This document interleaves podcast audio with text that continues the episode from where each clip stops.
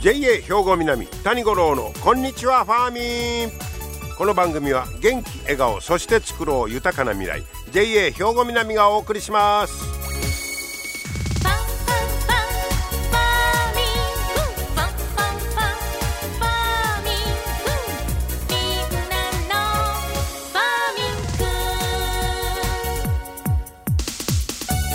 こんにちは谷五郎です、えー、お元気でしょうかね季節が進んでおりますが、えー、おとといと言いますから4月の20日か、えー、は七十二校で足初めて生ずという日でした。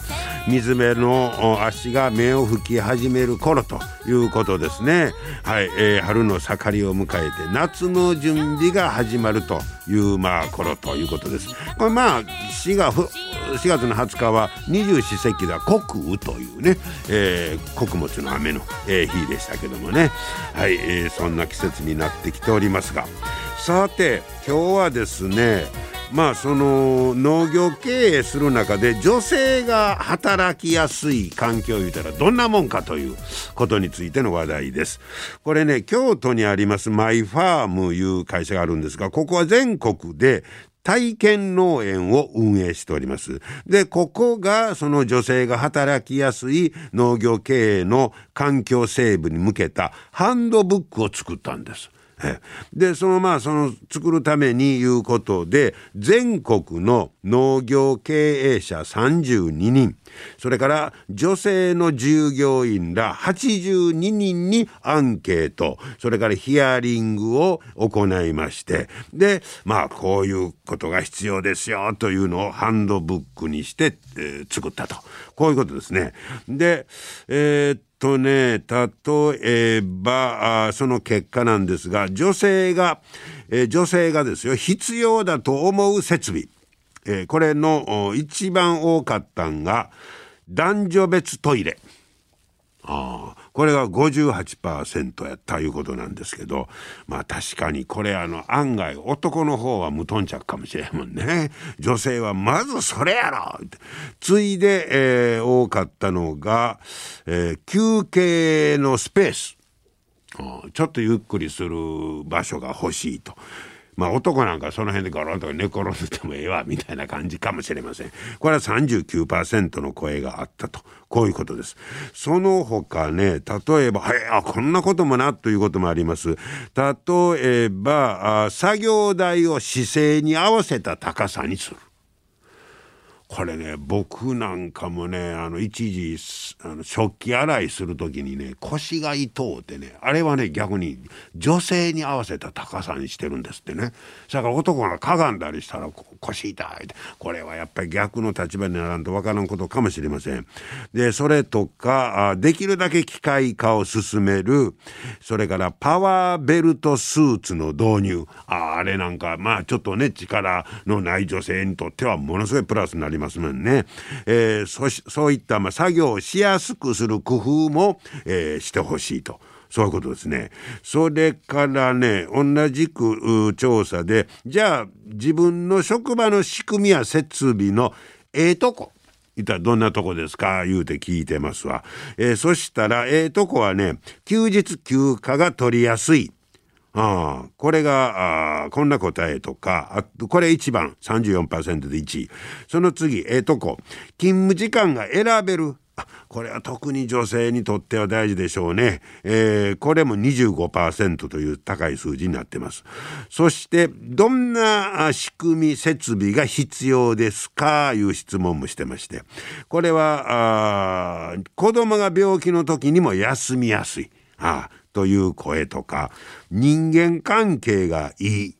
ああこれは高いですね。42%、えー、そしてコミュニケーションが円滑。これも40%まあこれ結構イコールになるんでしょうね。人間関係がいいとやっぱりコミュニケーションが、えー、円滑になってたら人間関係もええと、まあ、いうこととつながるんでしょうね、えー、そして、えー、セクハラやパワハラの対策性別による固定的な役割の考え方の見直し。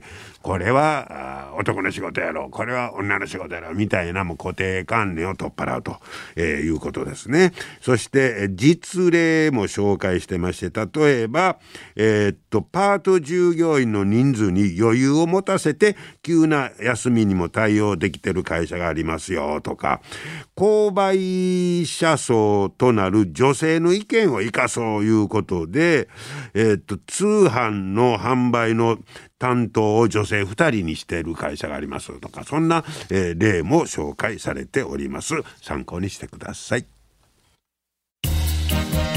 皆様の元気生活を応援する JA 兵庫南。近畿最大級の農産物直売所虹色ファーミン。おすすめは JA 兵庫南エリアの新鮮な地元農産物。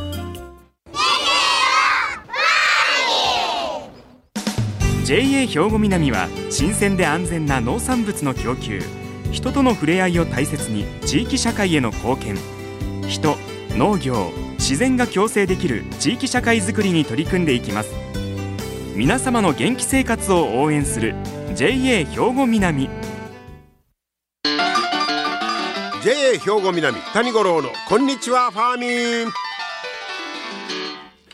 さあ研究発表の取材が続いておりますが今日はですね、えー、加古川営農経済センターの玉田良太さんにお話を伺ってきました。テーマがちょっと長いんですけどね。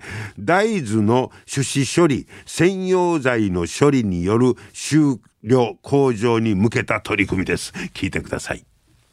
玉田さんこんにちは。こんにちは。今日はよろしくお願いします。こちらこそよろしくお願いします。えー、玉田さんは加古川営農経済センターで、えー、仕事しておられるということですが、はい、普段はどんなお仕事が中心なんですか？そうです。普段はキャベツだったり、まあ夏場はイチジクの、まあ出かの、まあ、指導販売とかの仕事をしてます。あそうですか、はい、でそういうまあ仕事をしながら、えー、今回研究発表というのも、はい、やりはったんですが玉田さんの研究発表のテーマはどんなテーマですか？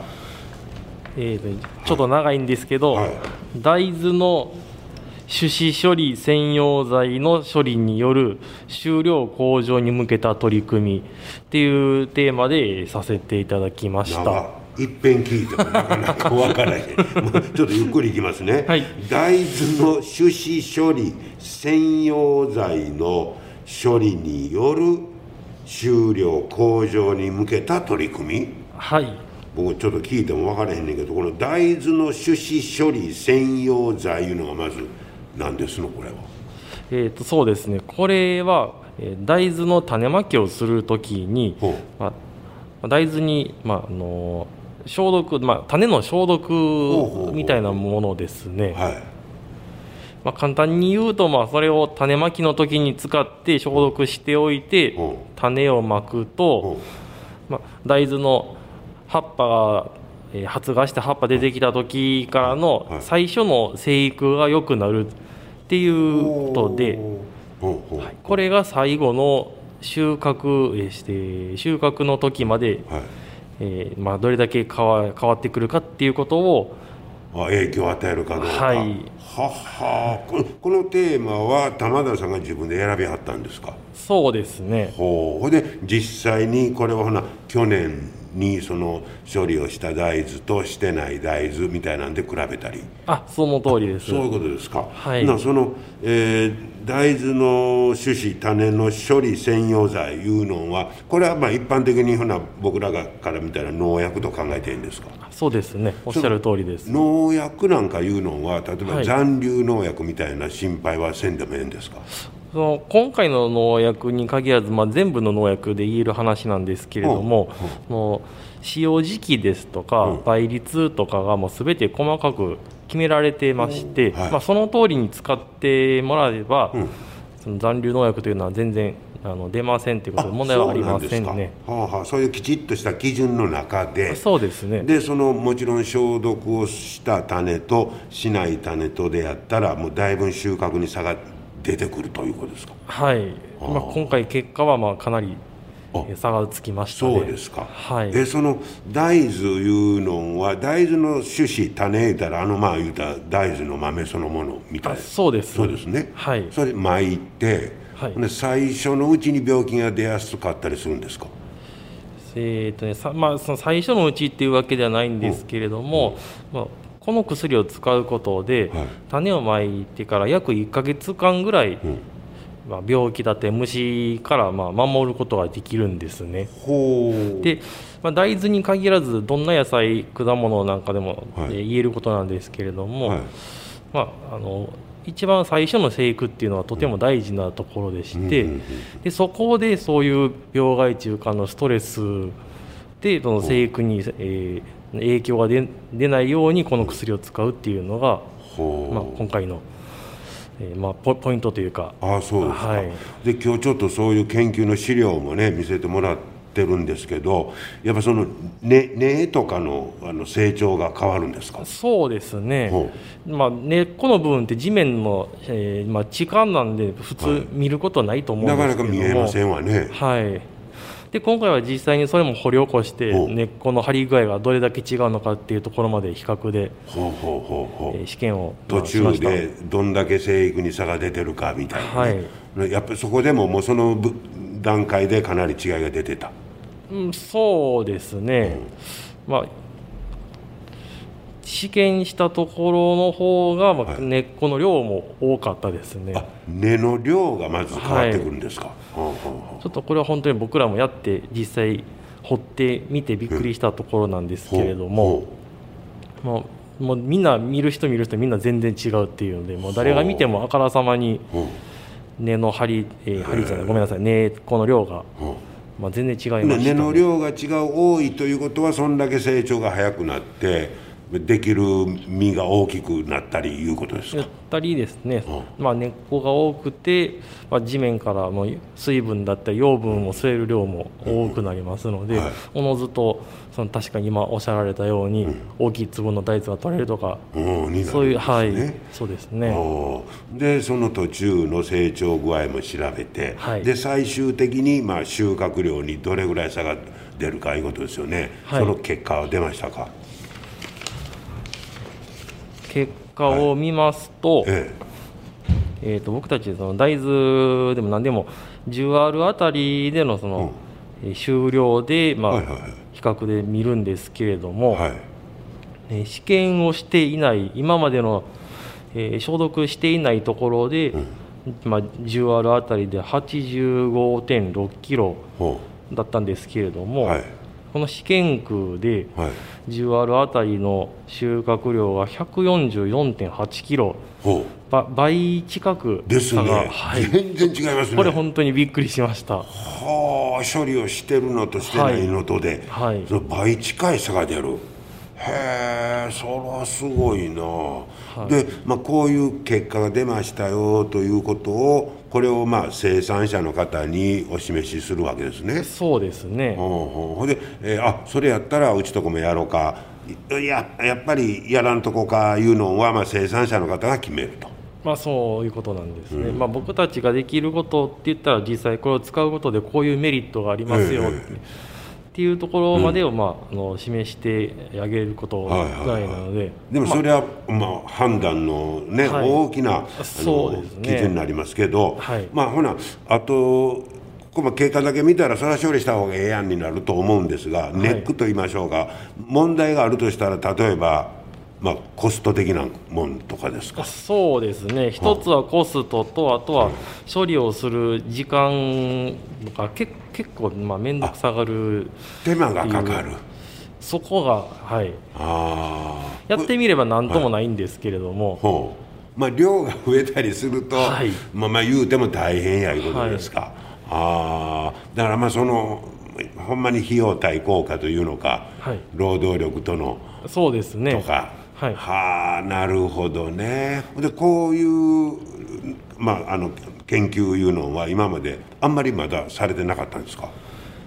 えーとね、僕自身この大豆に関してのこういうテーマって今回初めてやりました、ほう。ただ今までから、まあ、この研究発表というのはあの障害の子みんなやってますんでまあみみんなまあいろいろとテーマは違うけど、はい。何年もやってきてますねうんうんうん。まあであと何年かまたこう実践でしていったら、はい。あやっぱりこれが一番ええなということで定着していったり、はい。というような感じですかね。そこまで持っていきたいですうねんね。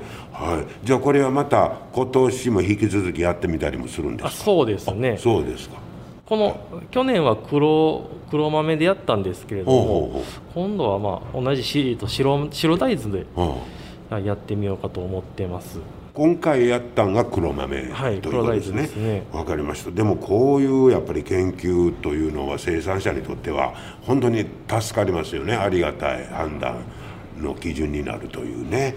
はい、わかりました。じゃあまた引き続きね、こっちの研究の方もね、また頑張ってください。はい玉田さん、ありがとうございました。はい、ありがとうございましたはい、えーということで今日は加古川営農経済センターの玉田良太さんにお話を伺いました。大豆の種子処理専用材の処理による収量向上でこんなにまあ差が出るということです。でまあ生産者の方は本当に助かりますよね。こういう研究やってくれるとそれを元に判断しようというね、えーそんな話題でした。皆様の元気生活を応援する JA 兵庫南。近畿最大級の農産物直売所虹色ファーミン。おすすめは JA 兵庫南エリアの新鮮な地元農産物。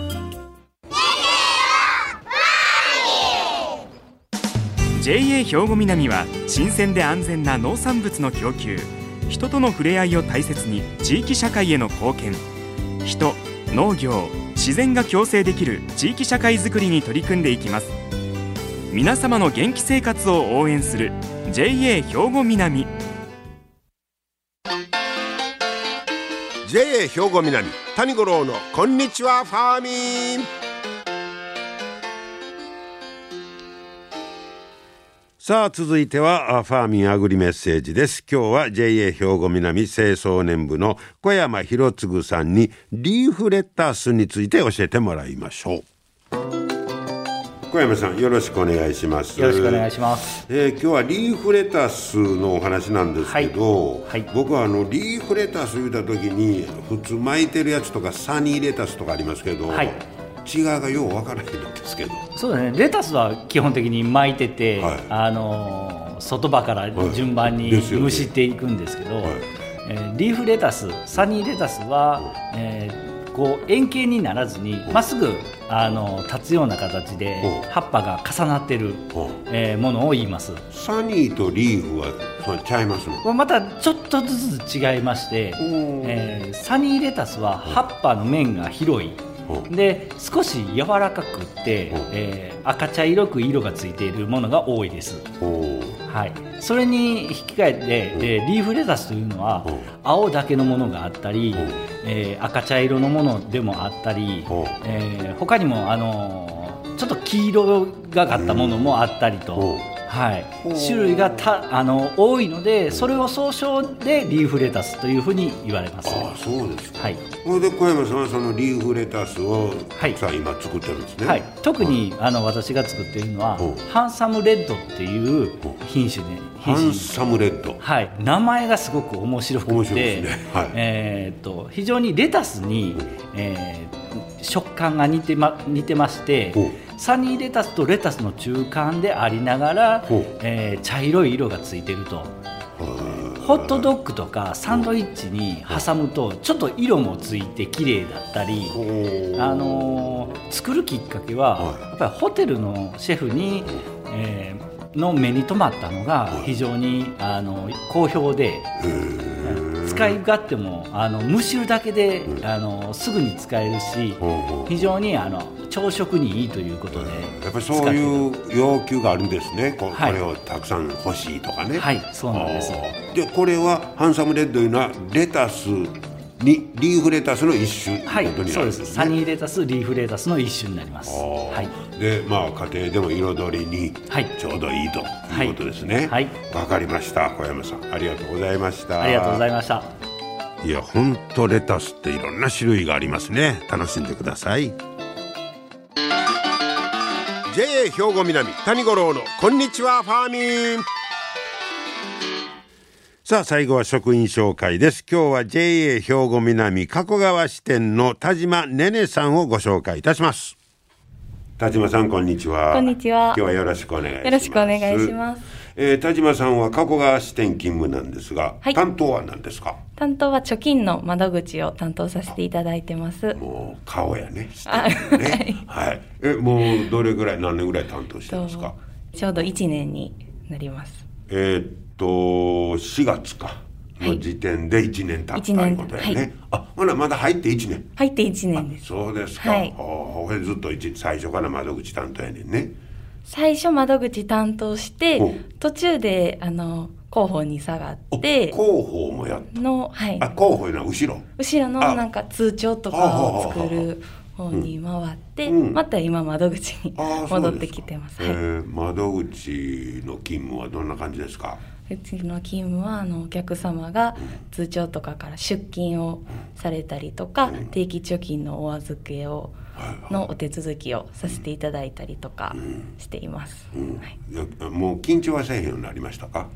緊張はそうですね。今のところはもうしなくはなりました。はい、はい。あのお客さんと喋ったりするのも、はい。もう別に楽しいですか？はいあの楽しくお話もさせていただいてます、そうですか、はい。それは何よりですよね、じゃああと個人的な話ですが、趣味とか言ったらどんなことですか？趣味はあの友人と美味しい甘いものとか、お焼肉とか食べたりとかお韓国ドラマを見ることが好きです。韓流ドラマ。韓流ドラマハマってますか、はい。今何見てはんの？今はあのネットフリックスで配信が最近始まった「未成年裁判」っていうドラマなんですけど。あそう。はい。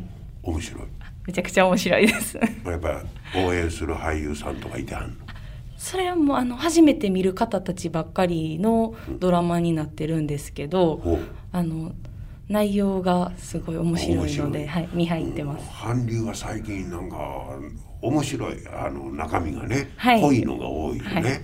えーグルメもほなあれやね趣味で、はい。なんか美味しいとこ教えてほしいわ、美味しいところですか？うん、割と県のあちこち行くんですか？近場？あ、近場もそうですね。最近はちょっとあのコロナの影響もあって、はい。近場なところで探して、ね。はい行っています。ね。早いこと遠いとこまで行きたいですよね。行きたいです。はい。うん、そうですか。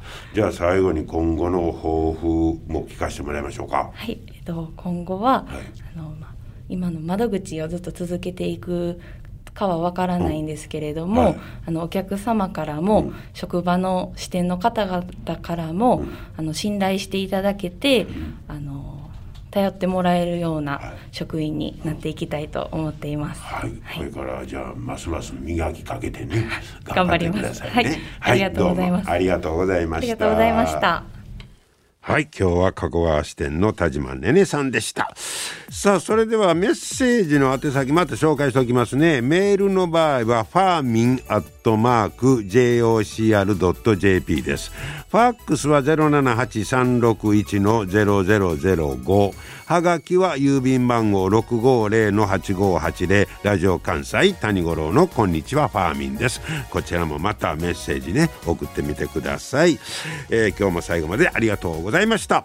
JA 兵庫南谷五郎のこんにちはファーミン。この番組は元気笑顔そして作ろう豊かな未来。JA 兵庫南がお送りしました。